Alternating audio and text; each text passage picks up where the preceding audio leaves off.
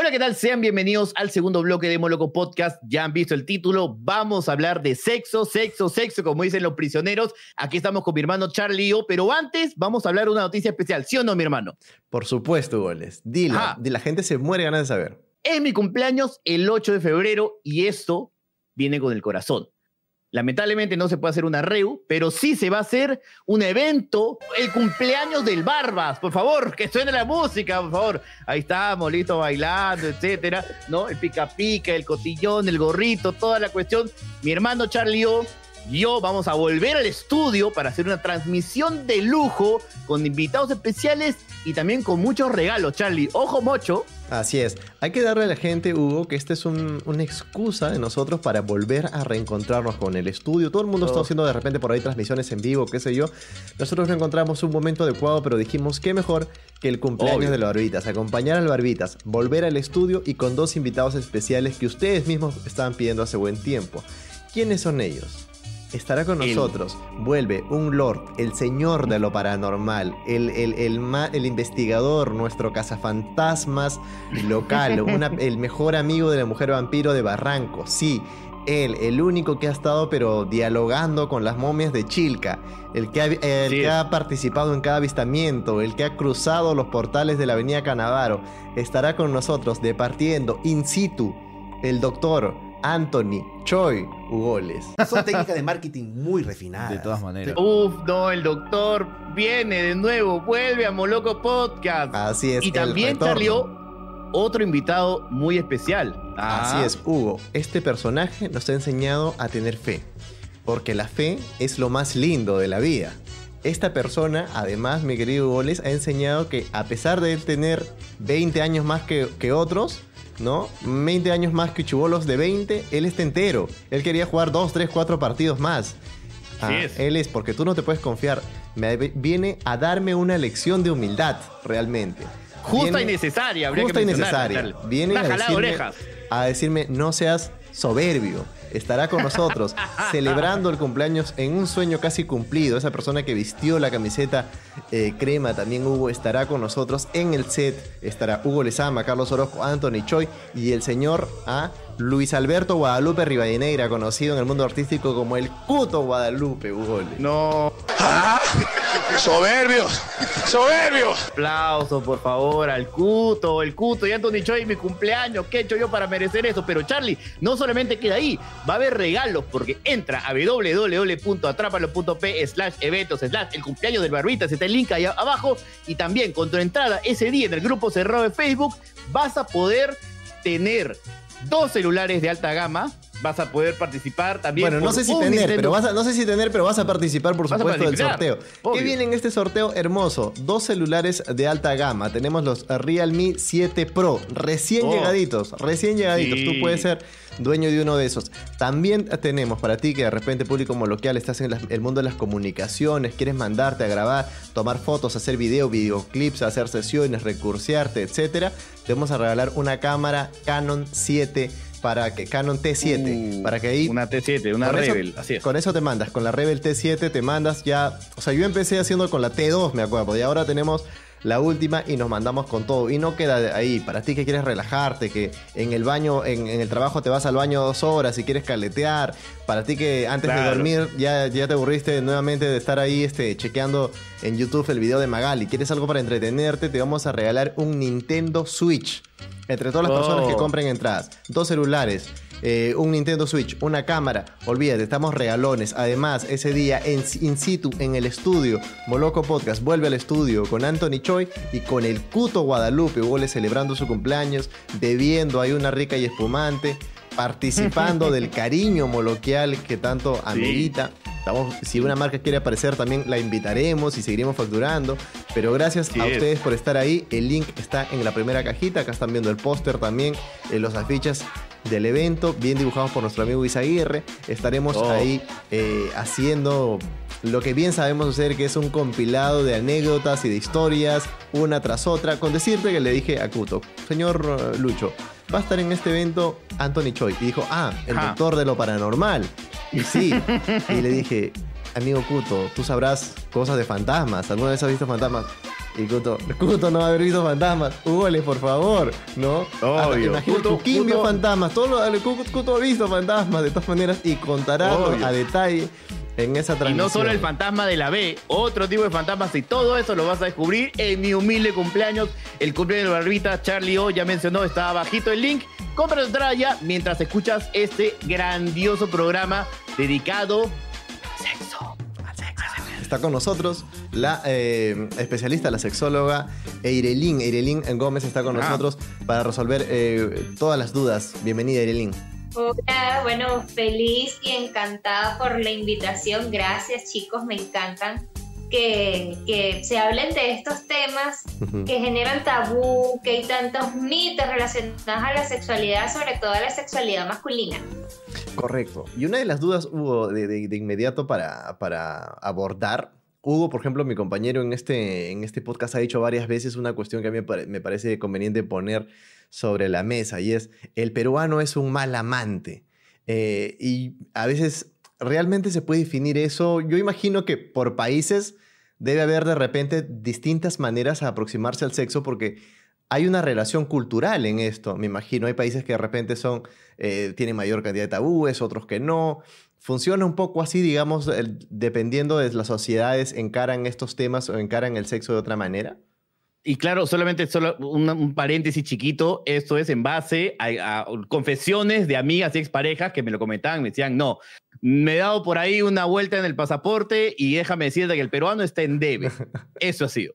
Yo diría que más que buen amante, quizás que sepa utilizar sus atributos en el sexo, ¿no? Porque eh, a veces suena mal amante y lo asocian mucho que si con el tamaño del pene o lo asocian mucho con un tema de, de virilidad, no tiene nada que ver con eso. Pero más allá de, de lo que estamos hablando, para mí es un tema de que como acá en este país justamente el sexo ha sido tan tabú y el, el tema religioso lo ha opacado tanto y se asocia generalmente la parte sexual con penetración, entonces Claro. allí es donde eh, tus amigas que han podido eh, viajar a otras partes del mundo, donde quizás la parte de la información en cuanto al sexo es más amplia, pues notan la diferencia. Y empezando porque a pesar de que sí se puede sentir placer por la vagina, en el caso de nosotras las mujeres, sentimos más placer por la estimulación del clítoris y el clítoris queda en la parte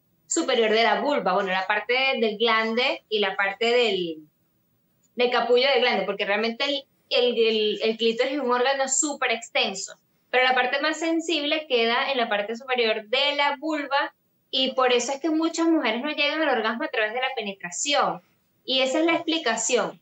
Y acá hay muchos complejos referente al tamaño del pene. Desde que llegué, la pregunta más frecuente que me hacen en redes sociales, en consultas, en entrevistas, radio, televisión, en cualquier medio de comunicación, es que si el tamaño del pene importa. Y personas y pacientes y seguidores diciéndome que cómo hacen para alargarse el pene. O sea, ese es el top de preguntas. Si yo hago un top 10, ese queda en el 1. Ajá. Pero aún así yo te compartiría mi experiencia y un par de amigas me han comentado de que les ha tocado ir pues al ring de las cuatro perillas con un par de compañeros, pues no, eh, que se conoce aquí en el agro popular, pues no como trípodes, ¿no? Digamos, bien dotados. E incluso la, la palabra bien dotados ya de una u otra manera te guía hacia, hacia ese lado y que de una u otra manera el hecho de tener un miembro tan, tan largo y no saber siempre cómo utilizarlo de la mejor manera, solamente creyendo que por la penetración era más que suficiente, no, no les ha quedado como, por así decirlo, una faena memorable. He dicho, oye, con unos compadres, ¿no? Más tranquilos, este, por ahí se pasó mejor. Correcto, es que en el tamaño no está el placer, eso es un mito, eso es Claro. un mito. Ahora, visualmente, como es un mito, la gente se lo cree. ¿Qué pasa con los mitos? Que aunque sean, eh, no sean comprobaciones científicas, o sea, que son falsos, la gente los hace suyo y se los cree. Claro. Eh, me ha pasado, por ejemplo, el tema de los juguetes sexuales, que llega una chica y dice, pero esto tan pequeño me va a dar placer, ¿será que sí me da placer? Lo- y tienen dudas, o sea, va, entran en un sexo, que obviamente venden juguetes sexuales y les enseñan un vibrador y todavía dudan si ese vibrador les va a dar placer porque es chiquito. Entonces tú le preguntas, pero ¿por qué no? Es que es muy chiquito. Visualmente ya muchas se Claro. predisponen. Porque ellas mismas creen que en el tamaño está el placer. O sea, eso se ha popularizado tanto en hombres como en mujeres. Entonces, inmediatamente ven un pene que quizás no no es tan largo, tan grueso como el, que ellas también se imaginan, que es el que da placer, y pues inmediatamente hay un bloqueo y dicen, no, mira, no, no es lo mismo, eh, lo tenía muy pequeño, o, dudan de eso. Hay un dicho, ¿no? Eso de todo entra por los ojos. Es correcto. Entonces, cuando me preguntan, ¿es importante el tamaño? Desde un punto de vista, desde la sexología, pues no es importante el tamaño, pero si lo observamos desde el plano visual de algunas personas, quizás sí sea importante. Claro, y al respecto, ahora que mencionabas el, tamaño, yo tengo entendido esto de que hay dos tipos de penes, ¿no? El pene de sangre y el pene de carne, si no me equivoco, tú, tú me explicarás mayor al respecto, pero digamos hay algunos que ya tienen un, un tamaño, incluso cuando no esté estimulado, que ya es un tamaño, digamos, considerable y eh, cuando se estimula crece, pero una porción apenas, ¿no? En cambio está por el otro lado los penes de sangre, eh, que de repente son minúsculos, ¿no? Que un día de invierno es un pene bastante modesto, pero, ¿no? Que cuando empieza, digamos, el calor de la jornada, ese pene sabe, digamos, este, sacar cara. Correcto. Pero es que el, el, pene se mide en erección. O sea, un pene que no está en erección no se puede medir. Si ustedes quieren saber cómo se mide un pene, en el momento que está en erección, entonces no importa eh, justamente si es de carne o de sangre. Lo más importante desde mi perspectiva es que sea un pene saludable. Cuando digo saludable es que no tenga ninguna infección de transmisión sexual, que ah, tenga erecciones firmes, que tenga erecciones firmes independientemente, aunque para todos los hombres que nos están escuchando tienen que entender que el, el pene puede perder la erección y es algo total y absolutamente normal. O sea, si se pierde la erección en el encuentro sexual, ¿por qué se pierde la erección? Te desconcentraste, un ruido, eh, dejaron de estimularte y evidentemente pues el pene pierde la erección, pero lo más importante es que se recupera. Sí, eso a quién no le ha pasado, Hugo, ¿no? Perdiste la elección y dices, no. es el gato, el gato que está haciendo ruido, me ha, sacado el partido. pensé en mi abuelita o pensé en el penal de Cuevita, ¿no? A Dinamarca, y me ha pasado, y de una u otra manera, la, la respuesta ¿no? de las eventuales parejas ha sido no te excito o no lo estás disfrutando y ahí es donde entras en trompo y ya si la tenías difícil ya eso no se para ni con muchas veces eso también eso también sucede si de, inmediato van a tener relaciones por primera vez de repente y, tú, ah, y tú no, no, no, estás digamos no, no levantas no izas la bandera eh, esa persona de inmediato dice, ah, soy yo que no le parezco suficientemente atractiva o algo así. Muchas veces se maneja de esa manera, ¿no? Es que eso hablando de los mitos, y de hecho esa es otra de las preguntas que me hacen constantemente, y hoy una seguidora me escribió justamente eso, me dice, eh, Eirelín, mi novio y todos tuvimos relaciones sexuales y la segunda vez perdió la erección, ¿eso quiere decir que ella no me desea? Y yo, wow, ok.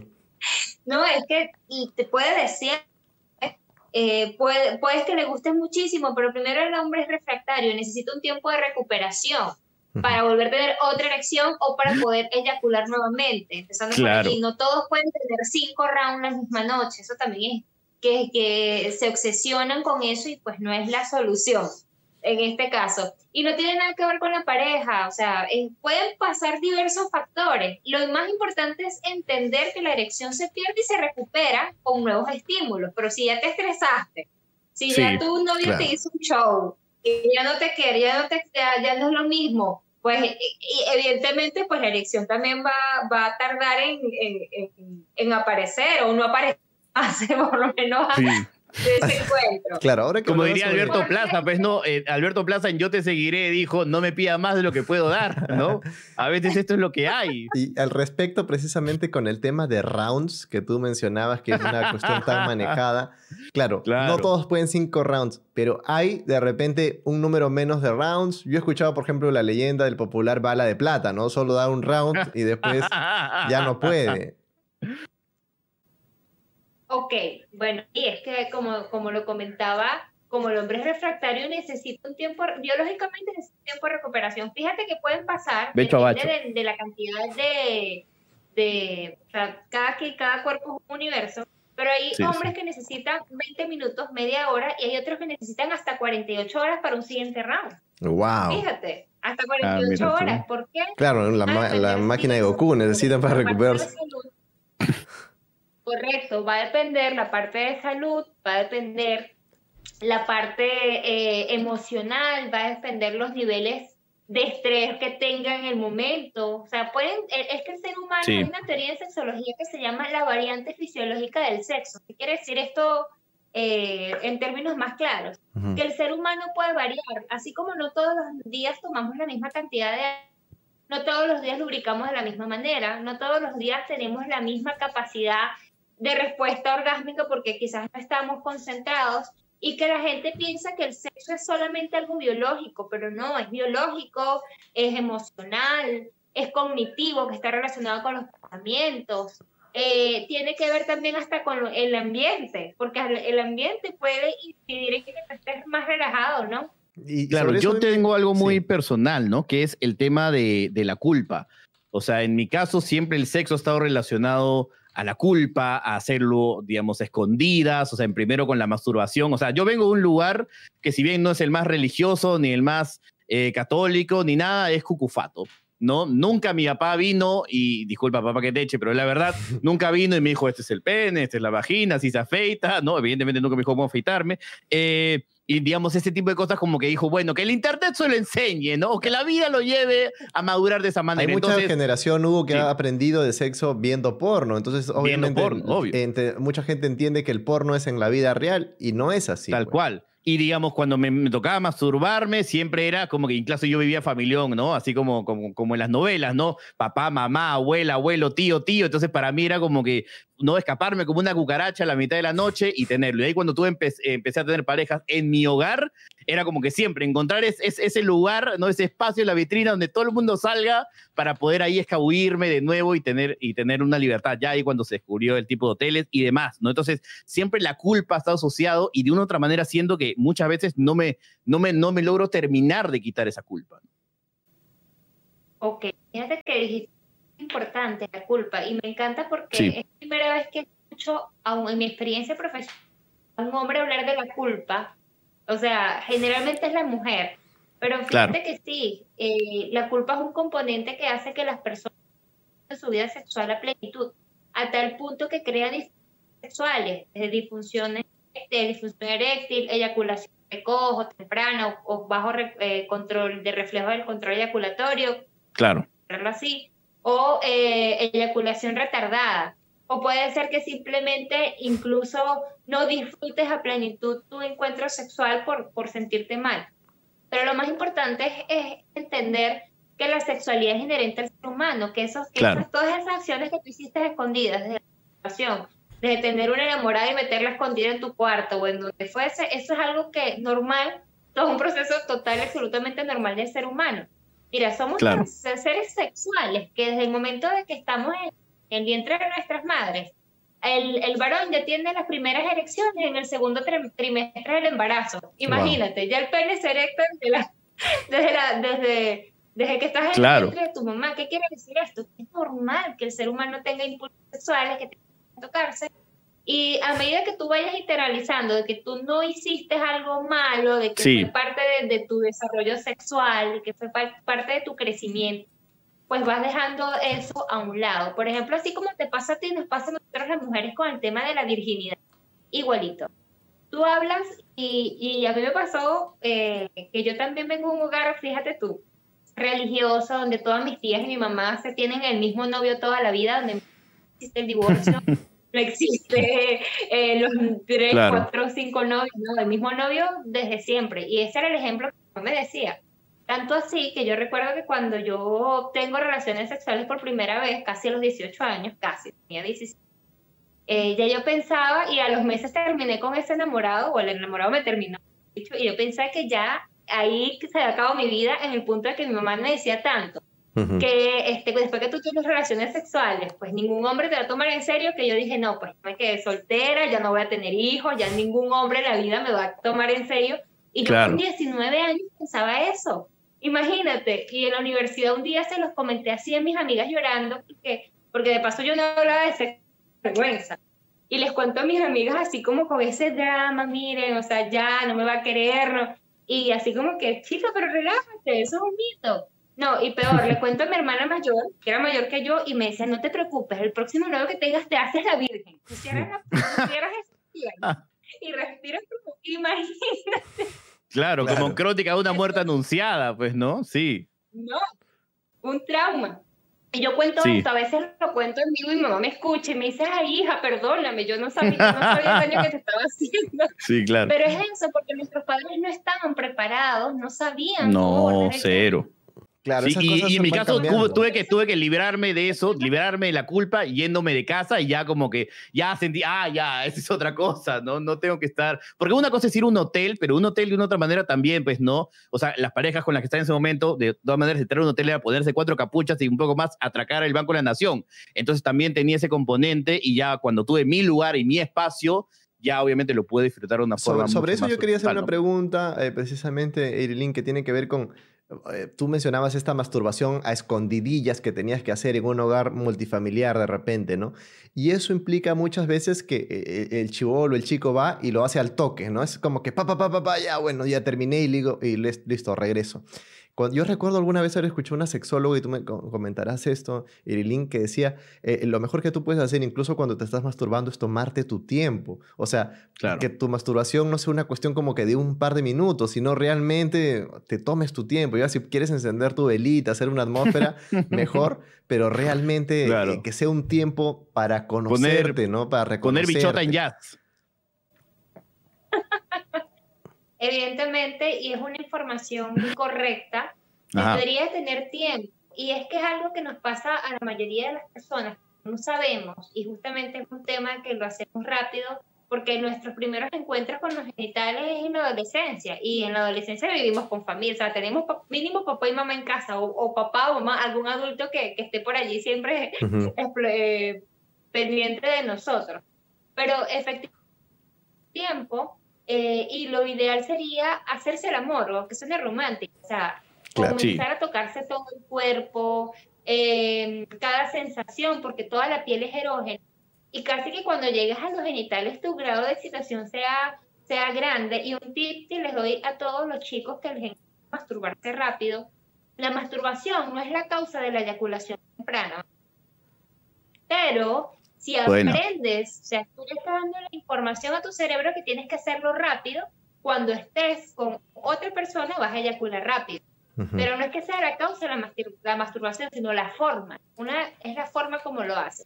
Entonces sí, hay que tomarse su tiempo, masajearlo desde la, desde la base del pene hasta el glande, pasar por el frenillo.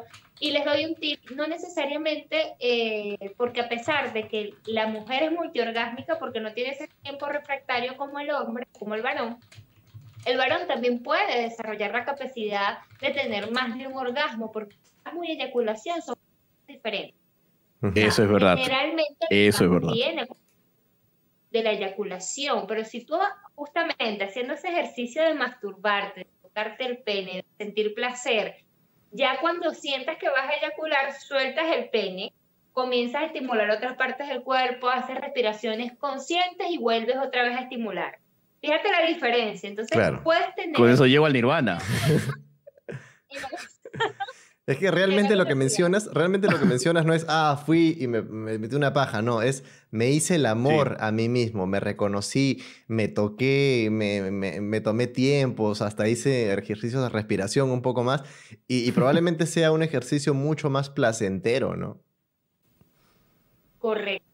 Sí, va a ser como más placentero para sí mismo y cuando vaya a estar en pareja, pues también va a sab- saber cómo disfrutar, porque va a tener más control de su cuerpo. Claro, Correcto, yo tengo una sí. consulta, ¿ah? disculpa Charlie. Eh, a ver, el consumir tanto porno te afecta el cerebro, ¿no? O sea, hace que entiendas, digamos, más allá de, de la obviedad de que entiendas de forma diferente, pero un, un- un- una consulta que te quiero hacer ya va a otro nivel, a un nivel cognitivo, ¿no? Porque cuando me ha tocado masturbarme solamente con imaginación o con recuerdos, me ha costado demasiado, Ya ¿no? sabes, das, ya. termino, termino no sudado, no cansado, no lo logro hacer. Necesito un estímulo visual. Ya si quieres una foto, pero mejor es con video y con los mejores audífonos que tenga.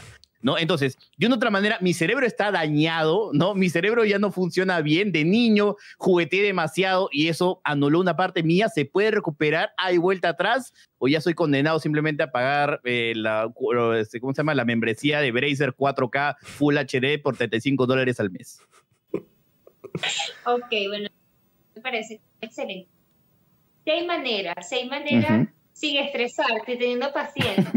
O sea, yo quiero ponerte dos elementos. Uno, Ajá. que lamentablemente sí, la pornografía se ha vuelto el único medio de educación sexual, que no es que sea malo eh, ver pornografía, sino que como no lo vemos desde la conciencia adulta, sino desde la adolescencia, pensamos que el pene es de ese tamaño, que las vulvas todas son rosaditas en bello, pensamos que a la mujer les encanta que le eyaculen en la cara, cosas que no es así, y además que la pornografía es una película de ficción llevado al, al sexo, porque no necesariamente un pene va a estar erecto 40 minutos y va a medir casi que 30 centímetros, o sea, Ujú. eso es lo primero y que genera complejo. Y dos, en tu caso requiere de paciencia. Yo te diría que empieces a sustituir lo que es la pornografía, las películas pornográficas, por em, lectura erótica. Uh, Buscar un libro de Megan Maxwell, es una española que tiene diferentes libros eróticos, es una escritora erótica, como cualquier otra más. Incluso las 50 sombras de Grey comenzó por, un- por, por el libro. Entonces, en vez de ver la película, puedes ver, leer. O sea, yo te recomendaría siempre la lectura erótica antes de, ¿sabes? Porque fíjate que tú vas leyendo, a medida que vas leyendo, eh, la historia te va creando una serie de situaciones que evidentemente te puedes excitar y es como más sano. claro. Claro, tiene Sí. más sentido, tiene sentido. Al re- a mí me, me gustaría hacer... De intoxicación. Claro, claro, una Yo siempre consumo con historia, ¿no? Siempre necesito la historia. Cinco minutos, ¿cuál es la premisa? Ah, ya, ¿no? Papá y la mejor amiga de la hija. Ah, ya, ok, listo, vamos, ¿no? Ah, sí, alineado a las lecturas que, que, que me A- A, propósito de, de lo que nos comentabas hace un momento, Irilín, que tiene que ver un poco con conocerse a sí mismo, ¿no? Tocarse y tal. A veces los hombres también creo que si pudiésemos entender un poco mejor cómo funciona este aparato en la mujer, de repente nuestro nivel como amante sea más competitivo. En ese sentido, eh, por ejemplo, no, no, y lo digo, Hugo, de una manera muy, muy este, puntual. Tú tenías ahí un peluche y mencionabas estimular la vulva, por ejemplo, ¿no?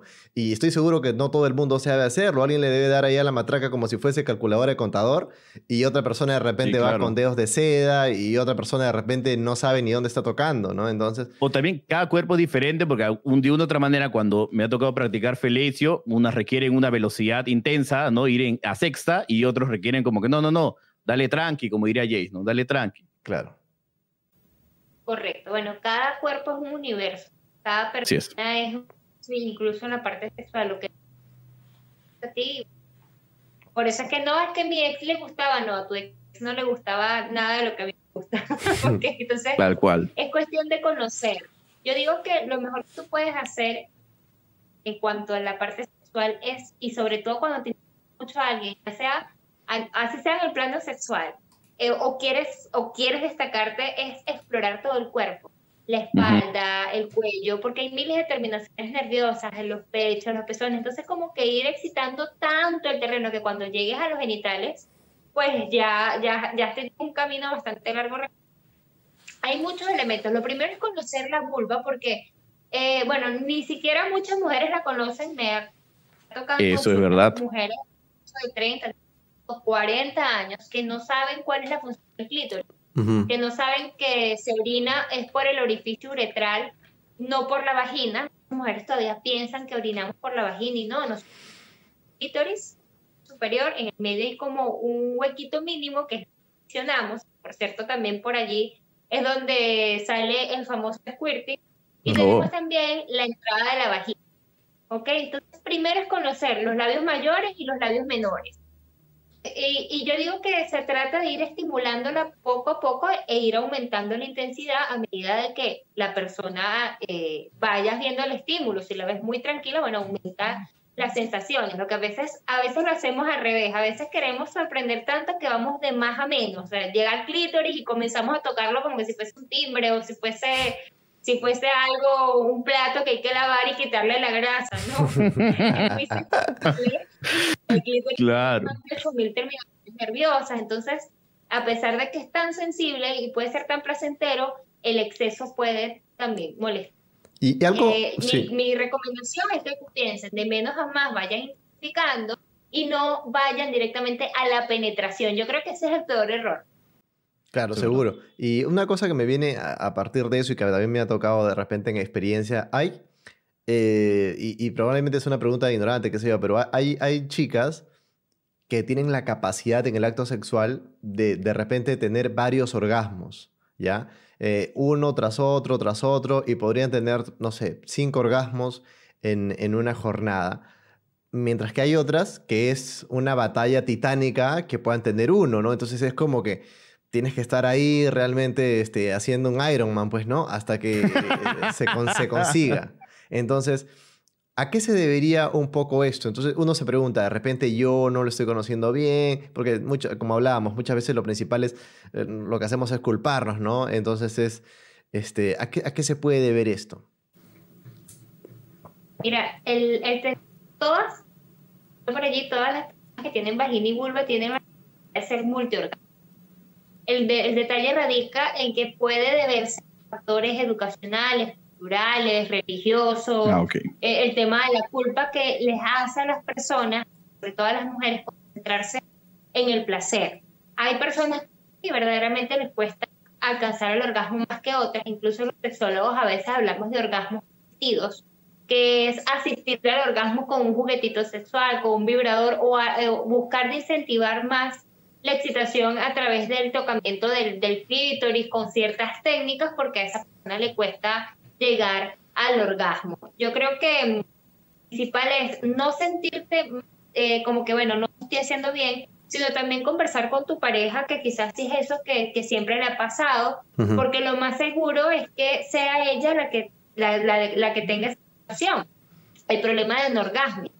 Entonces, en vez de, sentir que eres que es uno, claro, si tú haces tu mejor esfuerzo y, y la otra persona quizás le cuesta, también es un tema de comunicación, a lo mejor le da vergüenza. Mira, yo es que yo llego al orgasmo a través de la estimulación del ano, pero le da vergüenza decírtelo. Claro. Claro. O yo necesito que me estimulen los pezones cinco minutos y después me metan el dedo en la vagina y estimulen el clítoris al mismo tiempo. Pero como están empezando, también es un tema de vergüenza. O sea, cuando comencemos a naturalizar el sexo, hablar de lo que nos gusta, qué me gusta, qué no me gusta, eh, yo creo que todo sería más fácil. Sí, y a mí me queda claro y, en realidad doy fe, testimonio y le recomiendo a toda la, toda la gente que mientras más hablen con su pareja de sexo y de mira, lo que a mí me gusta es esto, lo que a ti te gusta es esto y vamos llegando a comunes acuerdos, realmente la experiencia mm, puede mejorar eh, porcentajes in- in- increíbles. Bueno, si quiere algo más divertido, puede tener un vibrador para el pene, un anillo para el pene, o sea, también es Yo no me he animado a, a tener, a Yo comprarme tampoco me he animado. El anillo. para el pene parece como ya este, bastante Sí. ir dos pasos más adelante, ¿no? Hugo, ¿tú qué Pero piensas? es de- parte de ¿Tú Charlie. qué Tú, piensas del anillo para el pene?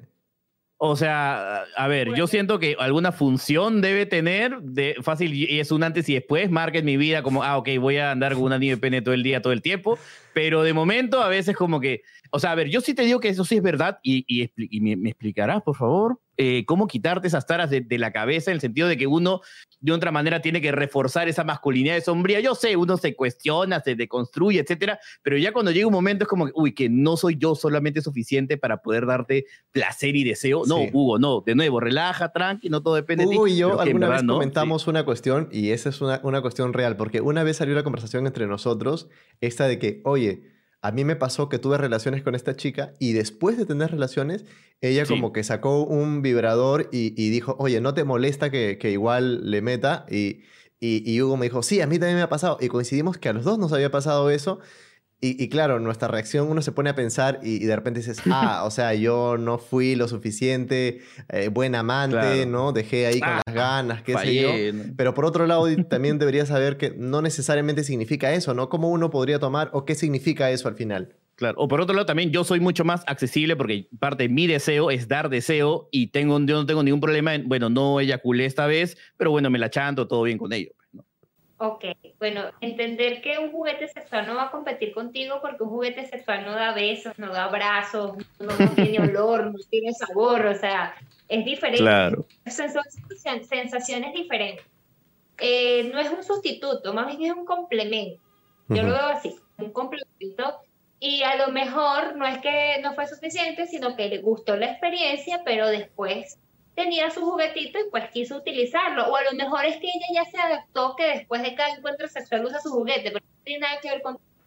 Así es. Directamente, no es que, no, es que Charlie, de verdad que no, yo voy a mi juguete porque nunca me hace llegar bien al orgasmo. Claro. De ella, como, como ya es algo parte de, así como hay personas, por ejemplo, en la mesita de noche, eh, pueden tener algún un juguetito, el lubricante, el preservativo. Bueno, a lo mejor ella se acostumbró a cargar su juguete para todos lados, para todos los viajes, para todas las, las, las actualidades.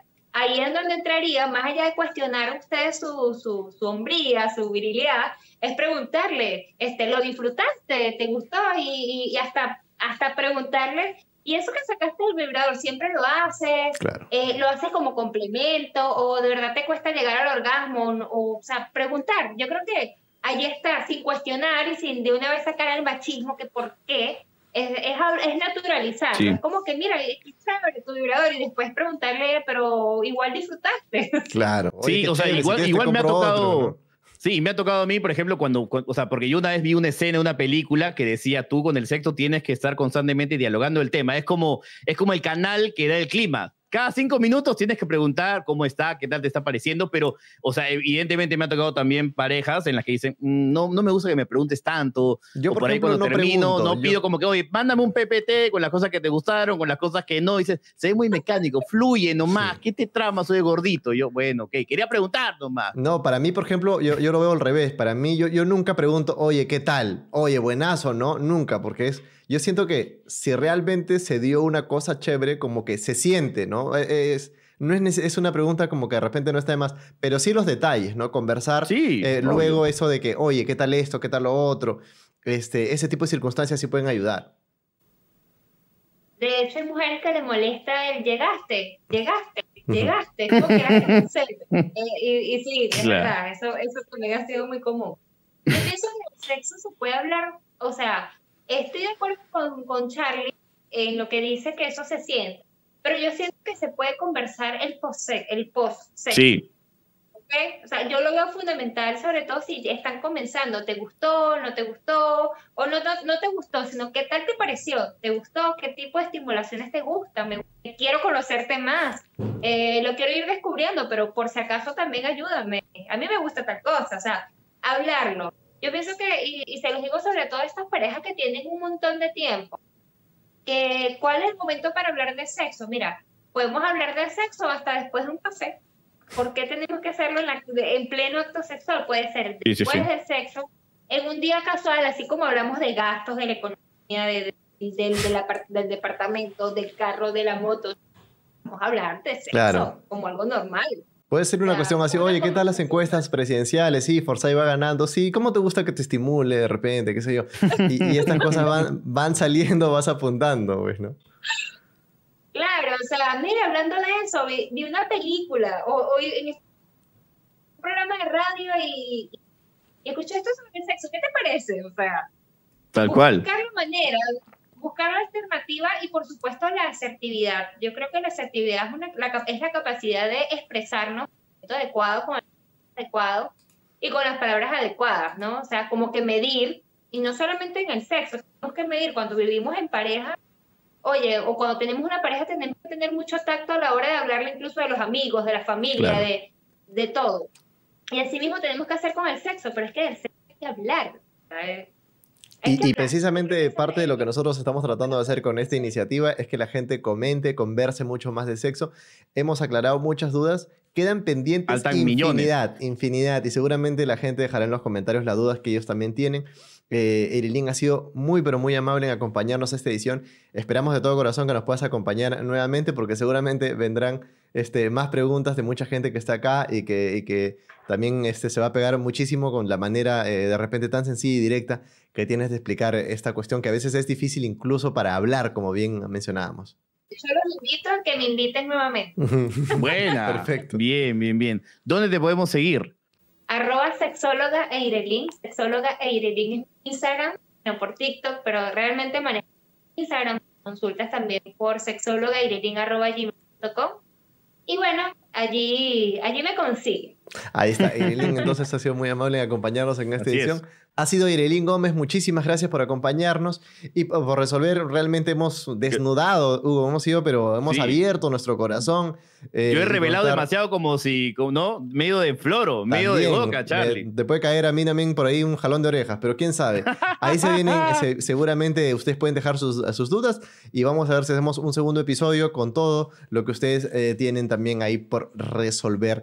Cerramos este episodio nuevamente invitándolos cordialmente al cumpleaños de El Barbitas el lunes 8 de eh, febrero por la nochecita, tu transmisión. Ahí entras a un grupo cerrado de Facebook, compras tus entradas en Atrápalo, en estudio, no, no vamos a hacer una videollamada, no vamos a estar en estudio. El señor Hugo Lezama celebrando su ¿ah? cumpleaños, el doctor. Anthony Choi, Cuto Guadalupe y este humilde servidor ahí compartiendo unas bebidas espirituosas, departiendo, charlando, regalando como locos, ya saben, dos smartphones eh, Realme 7 Pro, un Nintendo Switch, una cámara Canon Rebel T7, ya sabes, estamos regalando a manos llenas de una vez. Este es el momento, solamente son 15 soles y por ahí este, puedes centrarlo a esta comunidad eh, moloquial. Estaremos más que felices de recibirte. Hugoles, listo para celebrar, imagínate, el sueñño de que podrías haber tenido de, de muchos años atrás.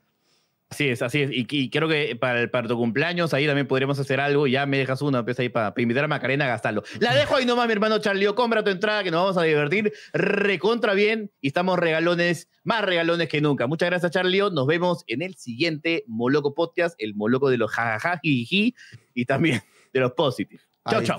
Chao, chao.